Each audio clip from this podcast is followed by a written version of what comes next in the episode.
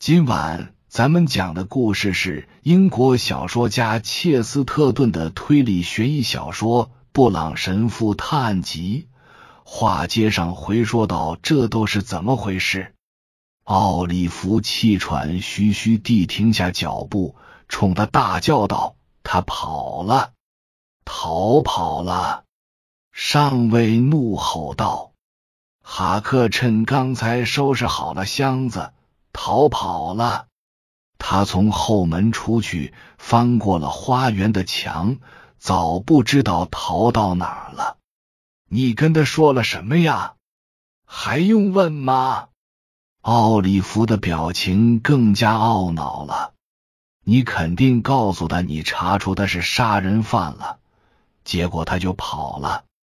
真没想到他竟然这么邪恶。好啊。督察气冲到众人中间，喘着粗气说道：“你看看，你都做了什么呀？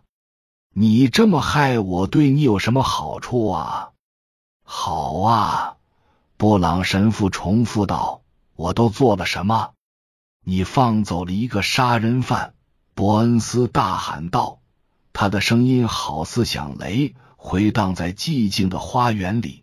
你帮助一个杀人犯逃跑了，我真是个傻子，竟让你去给他报信。现在他已经跑出很远了。我的确帮助过几个谋杀犯，千真万确。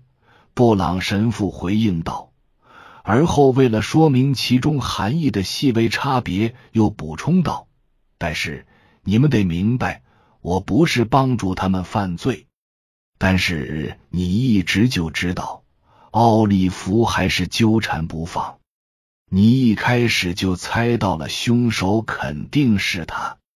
你说你对发现尸体的事感到不安，不就是暗示凶手是他吗？医生也说过，我父亲的下属可能不喜欢他，暗示的也是他呀。这正是我要说的。督察愤愤不平的说：“你那时候就知道他是，你那时候就知道。”奥利弗仍然喋喋不休。凶手是布朗神父，严肃的点点头：“是的。”他说：“我那时候就知道凶手是老戴克。”是谁？督察一声反问之后，人群陷入了一阵死寂。只有几声鸟鸣间，或打破了此时此地的寂静。我说的是戴克先生，那位律师。布朗神父解释道，好像是在给婴儿班上课一样。那位即将宣读遗嘱、满头银发的绅士，众人都像雕塑一样站在原地，盯着神父。只见他慢条斯理的又装满了烟斗，划着了一根火柴。最后，伯恩斯终于能够发声了，几乎是拼尽全力要打破这种令人窒息的静默。但是，看在上天的份上，为什么呢？嗯，为什么呢？神父边说边若有所思的站起身。吸了一口烟斗，说到：“他为什么杀人？好吧，我想是时候告诉你们，或者说是告诉你们中间并不知情的人，整件事的关键事实了。它是一场重大的灾难，也是一宗重大的罪行，但它并不是上将被谋杀一事。”他正视着奥利弗，十分严肃的说。我就不绕圈子了，直截了当的告诉你这个坏消息，因为我认为你足够勇敢，也许还会为此感到高兴，能坦然接受这个事实。你完全有机会，而且我也相信有能力成为一位成功女性，但你却不是位成功的继承人。又是一阵沉默。接着，神父继续解释道：“我很遗憾的告诉你，你父亲的大部分财产已经消失了。那位名叫戴克的银发绅士利用熟练的财务技巧将之转移了。我不得不伤心的说，他就是个骗子。他谋杀克雷文上将，就是为了灭口，以便隐瞒他行骗的事实。但是他财尽人亡和你失去实际继承权的事实，就是最简单的线索。他不仅可以揭开谋杀的谜底，而且可以破解整件事中的其他谜团。他吸了一两口烟斗，又继续说道：“我把你失去可继承的财产一事告诉了鲁克先生，他就立刻跑回到你身边了。鲁克先生是个品德高尚的人。哎，别提这个。”鲁克先生的语气中稍怀敌意。鲁克先生是个怪人，布朗神父严谨而冷静的说道：“他生错了时代，他的身上有着返祖现象，带着石器时代的兽性遗风。在现时代，如果说有一种我们都以为全然灭绝了的野蛮迷信的话。”那就是有关荣誉和自食其力的观念，但是之后我被太多已经消亡的迷信搞得晕头转向。鲁克先生是个已经绝种的动物，他就像是蛇颈龙，他不想靠妻子生活，也不想被叫做拜金者，因此他才情绪低落。举止异常，但当我为他带去你已经破产的好消息时，他又焕发了生命活力。他想要为他的妻子而劳作，而不是被他养活，真让人厌恶，是吧？接下来，让我们谈谈哈克先生这个轻松的话题。我告诉哈克，你已经没什么可继承的了。他随即便落荒而逃。